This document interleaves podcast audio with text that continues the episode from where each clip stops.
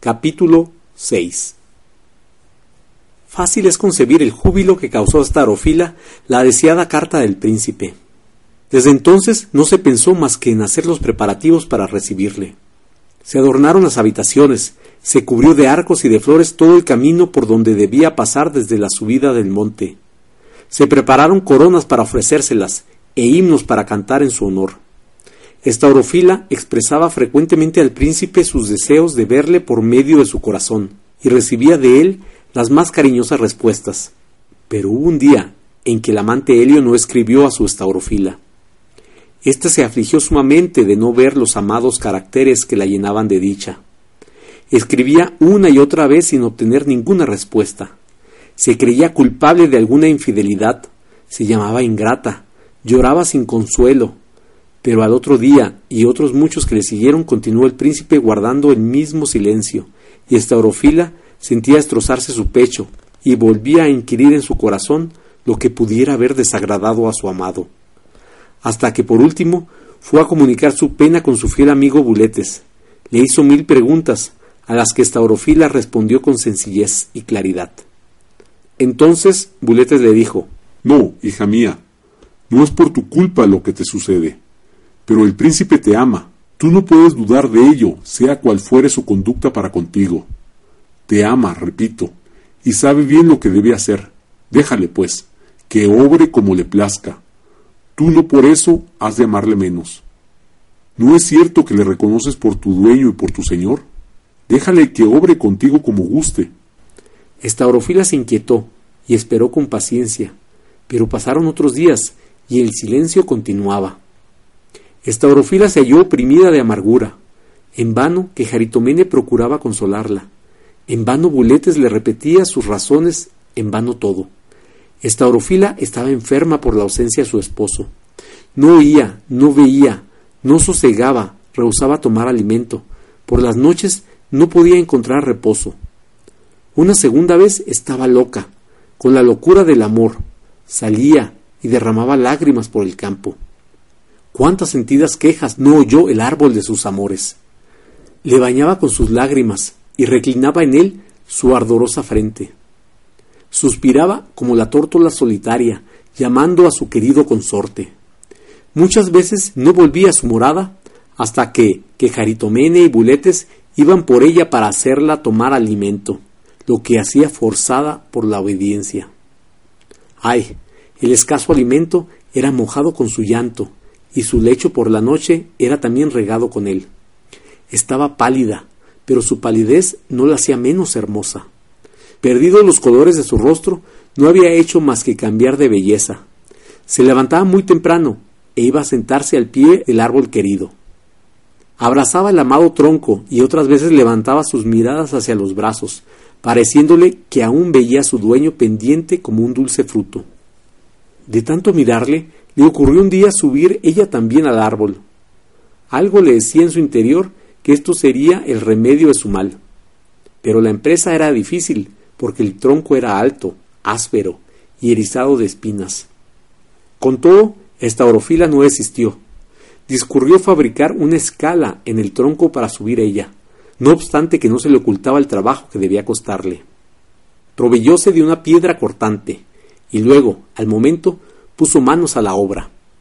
En todo el día y con improbo trabajo, apenas pudo fabricar el primer escalón, y se vio precisada a interrumpir su obra cuando que Jaritomene y Buletes fueron a recogerla para conducirla a su morada.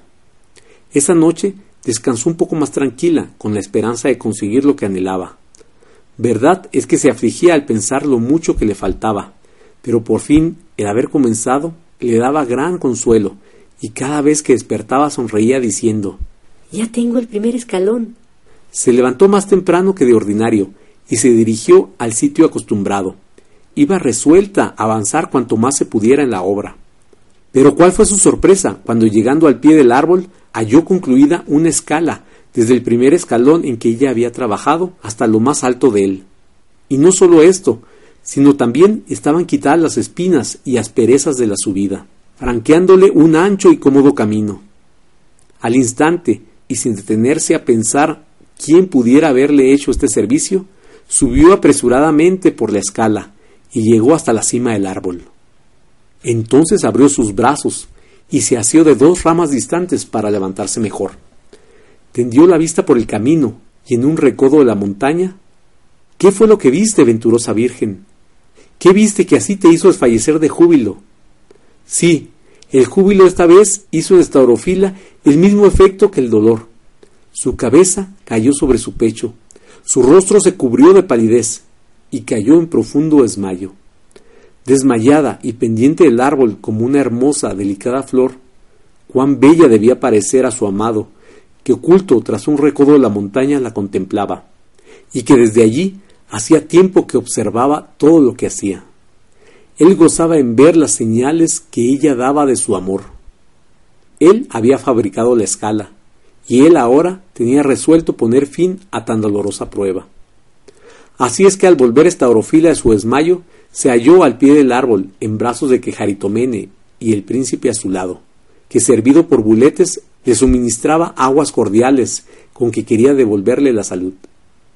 Y a la verdad, su amor y presencia se la devolvieron cumplidamente. Levantóse alborozada, abrazáronse los dos amantes, diéronse cuenta de cuanto habían pasado en su ausencia, y todos llenos de júbilo se dirigieron a su morada, en donde el príncipe recibió de su amada familia los obsequios que le tenían preparados. Hízose la cosecha de los frutos, y de ellos se sirvieron en la mesa.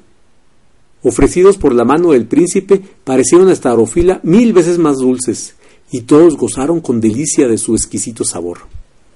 Después de esto, sólo se pensó en apresurar las deseadas bodas, para lo cual el príncipe rogó a Buletes que fuese al reino de las luces, a fin de presentar al rey todo cuanto su majestad había tenido a bien exigir a Staurofila, es, a saber, los frutos, el retrato y el vestido. Al mismo tiempo le encargó le pidiese el permiso para celebrar sus bodas en el desierto, haciendo presente a su majestad las razones que el príncipe tenía para desear hacerlo de esta manera. Le encargó también que, si, como lo esperaba, el rey daba su permiso, convidase a sus amigos y cortesanos de aquel reino a que viniesen a sus bodas. Por último, que comprara las ricas alhajas con que pensaba enjollar a su esposa. Puletes, que amaba tiernamente al príncipe, vio con gozo esta nueva ocasión de servicio y partió sin tardanza para el reino de las luces. Durante su ausencia, el príncipe y Quejaritomene se ocuparon en disponer la futura habitación de los esposos. Esta fue fabricada no lejos del sitio donde se hallaba el árbol que les era tan querido. El príncipe fabricó un precioso lecho de madera incorruptible del árbol de los perfumes, el que Quejaritomene se encargó de cubrir y adornar con telas de púrpura y de gasa que había trabajado de antemano, ayudada a sus hijas las pastoras. En fin, toda la nueva morada fue adornada con exquisito primor. Buletes volvió tan pronto como pudo, saboreando el gozo que iba a causar a su señor. Fue recibido con mil demostraciones de regocijo, el cual se aumentó cuando dio cuenta de su embajada. El rey había visto con sumo agrado las obras de Estaurofila, gustó con delicia los frutos, hizo colocar en su palacio el retrato del príncipe y devolvió el vestido para que sirviera el día de la boda, para la que dio su real permiso por escrito y con todas las formalidades de la ley. Aprobó también todo cuanto el príncipe había hecho y dispuso que Buletes representase su real persona y autorizase y firmase la escritura del matrimonio para lo cual le dio plena potestad y su real sello. Escribió también a la reina, al príncipe y a Staurofila. A ésta la llamaba su hija muy amada. Le decía cómo la había elegido desde antes que naciera para esposa de su hijo, y por último le daba en dote el monte de la mirra, con todos sus riquísimos productos, ordenando que el día en que se celebrase la augusta ceremonia fuesen puestos en libertad todos cuanto allí estaban aprisionados. Todos los cortesanos a quienes Buletes había convidado de parte del príncipe aceptaron su invitación con gozo y gratitud, y quedaban disponiendo su partida para el monte de la mirra, a donde ofrecían llegar a tiempo oportuno. Buletes, fiel a los encargos del príncipe, cuyo gusto conocía muy bien, había preparado los ricos dones y regalos que debían presentarse a esta orofila, vestidos, alhajas, adornos, muebles, todo de exquisito gusto. Estos regalos fueron presentados a Estaurofila por el príncipe, con indecible ternura, y recibidos por ella con gratitud y amor. Y enseguida ella los entregó a Quejaritomene, quien los guardó cuidadosamente para el día que fueran menester. Después la señora rogó a Buletes fuese a convidar a sus hijas las pastoras, a quienes había dejado en su preciosa casita a cargo de la mayor de ellas, a fin de que vinieran a la boda, como también a todos los vecinos pastores y labradores que vivían en aquellas cercanías, todos los cuales amaban a Quejaritomene y eran amados de ella, y que habían concurrido a solemnizar su fiesta, en la cual les había anunciado este convite. Buletes partió muy contento de servir a su amada reina. Los cortesanos de las luces comenzaron a llegar en grupos, unos tras otros, y todos eran recibidos con el mayor agrado y cortesía. Se construyeron habitaciones para alojarlos. Uno de los primeros que llegaron fue Teóforo, el muy amado del príncipe y de la reina. El gozo que causó su presencia fue incomparable. Estaurofila le fue presentada por el príncipe y por Quejaritomene, y recibida por él con muestras de la mayor benevolencia. Vio y aprobó todo cuanto ella había trabajado. Llamaron particularmente su atención los retratos del príncipe, y mucho más aquellos en que estaba representado niño, ya en los brazos de su dulce madre, ya acariciando un hermoso corderillo, ya dando de comer a multitud de palomas, ya regando las azucenas de su huerto, ya de otras muchas maneras. Los miraba y los volvía a mirar. Cuántos recuerdos le traía la imagen de aquel adorado niño que tantas veces había llevado en sus brazos. Felicitaba a su amada hija Estaurofila. Oh, cuántas veces Teóforo se entretenía en referir mil pasajes de la infancia de aquel querido niño que hacían derramar lágrimas de ternura a Estaurofila. Ya se deja considerar cuánto agradaría a la joven la conversación de Teóforo. Ella también, como el príncipe, le llamaba padre. Entretanto, Puletes llegó a la casa de Quejaritomene. Fue recibido con inmenso regocijo por las pastoras, que, alborozadas, solo pensaban en disponerse para partir con él al monte de la mirra. Hizo publicar las regias bodas del príncipe de las luces, convidando a ellas a todos los habitantes del desierto, a fin de que todos cuantos gustasen pudiesen acudir a esta gran ceremonia. No contento con esto, fue de puerta en puerta, convidando de uno en uno a todos aquellos que moraban en las cercanías de la casita de Quejaritomene, a quienes la señora le había encargado que convidase. Indecible fue el júbilo por este convite, y todos se ocupaban en prepararse para acudir a él. Sin embargo, hubo algunas pastoras negligentes, no de aquellas que vivían con Quejaritomene, que se descuidaron en los preparativos y de proveerse de cuanto era necesario, por lo cual no estuvieron dispuestas el día de la partida, y como ésta no podía demorarse, marchó con las que estaban preparadas, y las otras, por su descuido, quedaron privadas de tan incomparable dicha. Buletes llegó con su acompañamiento a su amada aldea, y convidó en público y en particular a sus queridos habitantes, los que le recibieron con indecible gozo. Sin embargo, hubo algunos tan desgraciados y tan necios que no quisieron admitir el convite. Los unos por no abandonar sus posesiones, y los otros por no separarse de sus familias. En fin, los que fueron tan dichosos que lo aceptaron, partieron con buletes para el monte de la mirra. Incomparable fue el gozo de Quejaritomene, de las pastoras y de Estaurofila al abrazarse y al volver a vivir todas juntas. El príncipe también recibió con gran cariño a sus amigos de la aldea. Los cortesanos de las luces llegaban de continuo, los guerreros, los sabios, los amigos y privados del rey, las nobilísimas matronas y muchas bellísimas doncellas, cuya vista llenaba de gozo hasta Orofila. Por todas partes había preparadas habitaciones, sobre cuyo frente brillaban los escudos y blasones de cada familia de suerte que el monte de la mirra semejaba entonces a la hermosa capital del reino de las luces. Por todas partes se hacían preparativos para la gran fiesta deseada y suspirada por todos. Que Jaritomene, ayudada por las pastoras, todo lo arreglaba y disponía.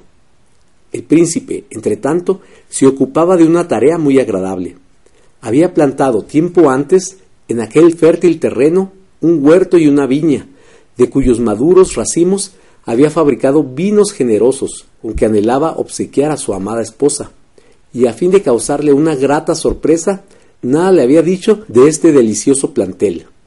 Se retiraba a él algunos ratos, a fin de tenerlo todo preparado para el cercano venturoso día. Estaurofila comenzó a notar esta ausencia, porque no se hallaba bien cuando el príncipe no estaba a su lado. Una tarde, que iban juntos de paseo a visitar su amado árbol, le dio ella su cariñosa queja, con gran modestia, pero con la mayor ternura, concluyendo por decirle que si aquella era una nueva prueba a que quería sujetarla, estaba dispuesta a sufrirla. No, amada mía, le contestó el príncipe, no quiero hacerte sufrir más. Por tanto, ahora mismo te haré saber el motivo y sitio de mis retiros.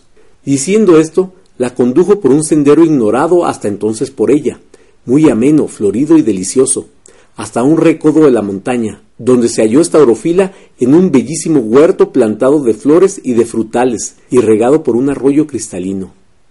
Luego fue conducida más adentro y se halló en una deliciosa viña llena de maduros y sabrosos racimos. Su amante la obsequiaba y regalaba con incomparable profusión, pero no contento con esto, la tomó por la mano y la introdujo en una cueva donde estaba guardado el regalado generoso vino. Dióle de beber, pero en tal abundancia que esta orofila embriagada saltó de júbilo en presencia de su amado y gozó tales dulzuras cuales nunca había podido imaginar. Cuando de allí salieron, esta orofila ya no sabía a dónde iba, no sabía el camino, no sabía cosa alguna sino solo amar. Sintió que sus fuerzas desfallecían, tendióles sobre el césped florido que alfombraba el suelo, y se durmió bajo el influjo del sueño del amor. Empero durmiendo hablaba a su amado, expresando sus amores con tal ternura, con tal efusión, con tal derretimiento, que el venturoso amante dio por bien empleado cuanto por ella había sufrido, y adelantándose presuroso, fue al encuentro de Filautía y de las pastoras que venían a buscar a esta orofila, cuidadosas de haberla perdido de vista. Mas él las conjuró que no la despertasen y que la dejasen dormir hasta que quisiera. Que Jaritomene no tardó en venir cuidadosa por su hija, mas no la despertó. Antes bien, la dejó que gozase de su amoroso regalado sueño, el cual se prolongó por largo tiempo. No sólo los cortesanos de las luces se apresuraban a venir a las bodas, sino también llegaban todos los días en gran número los habitantes del desierto, gozosos al verse honrados con el regio convite. En fin, llegó un día grato y apetecido, que llenó de júbilo a todos, y mucho más a los dos amantes. Era la víspera de la boda. Desde la mañana todo era bullicio y alegría, que fueron aumentando a medida que el día avanzaba. Llegó la tarde, todo estaba dispuesto. Esta orofila vio con emoción ocultarse el sol, que luego debía levantarse para ser testigo de su felicidad. Poco después de anochecer, que Jaritomene y su familia cenaron debajo de los árboles, y a poco más se retiró cada uno a su aposento. Esta orofila se sentó cerca de su lecho, saboreando el pensamiento de su próxima felicidad. Filautía vino y se sentó a su lado. Oh, cuál mudada estaba, obediente y sumisa, amaba y respetaba al príncipe, y había visto con alegría que se acercaba el tiempo en que Staurofila iba a recibir el título de princesa de las luces. Más ahora que llegaba ya el momento, que era ya la víspera, sintió una dolorosa impresión y sus ojos se llenaron de lágrimas. Estaurofila iba a ser feliz y no podía ya dudarlo, pero al fin ya no le pertenecía. Disuadirla no lo pensaba. No quería despedirse, hablarle, gozar de toda su ternura por la última vez. Hija mía, le dijo, atrayendo dulcemente la cabeza de la joven para reclinarla en su regazo. Mi querida hija, mañana vas a ser feliz. Vas a ser la esposa del mejor de los príncipes. Oh, sí, le interrumpió esta orofila. El más hermoso entre todos los hijos de los hombres, del más grande entre todos los héroes, del más noble entre todos los príncipes. Todo esto es cierto, respondió Filautía. Pero yo, ya tú no serás mía, y por eso te ruego que esta noche, que es la última que me perteneces, la pases conmigo. Dígnate conversar con la que ha sido tu compañera en el desierto y que ha corrido tantos peligros sin separarse de ti. Ya lo ves, Nada más esta noche te pido, esta última noche. Mañana, oh, mañana ya no me pertenecerás. Estaurofila sintió que la asaltaba un ímpetu de ternura. Abrazó a su nodriza e iba a responderle cuando sintió que se movía su corazón. Le abrió al instante y vio escrito Paloma mía, solo esta noche, larga por cierto, es la última que nos separa. ¿Quieres, pues, consagrármela? ¿Quieres que la pasemos conversando como algunas otras? Estaurofila quedó suspensa. Los dos le pedían la última noche. En eso se abrió la puerta del aposento y apareció Quejaritomene. Venía cariñosa a ponerse al lado de Estaurofila. Hija mía, le dijo, se acerca el día de tu felicidad. Vengo a darte mis últimos consejos. Pero, ¿qué veo? Tienes en las manos tu corazón. ¿Estás conversando con el príncipe? Pues no será bien que le dejes por hablar conmigo. ¿Qué tengo que aconsejarte, sino que continúes tan dulce ocupación? Diciendo esto, se levantó y tomando por la mano a Filautía, que no osó resistir, salió del aposento llevándola consigo. Estaurofila entró en su lecho y contestó a su amado que con gusto le consagraba la última noche, y al punto comenzaron entre sí los más dulces coloquios. Ambos se quejaban de aquella noche, acusándola de larga e interminable. Su silencio les era importuno, porque anhelaban el alegre bullicio del venidero día. No obstante, alborozados con su próxima dicha, cambiaban entre sí las más dulces expresiones, hasta que embriagados de delicias sintieron desfallecer sus fuerzas, y el sueño del amor cerró los ojos de ambos.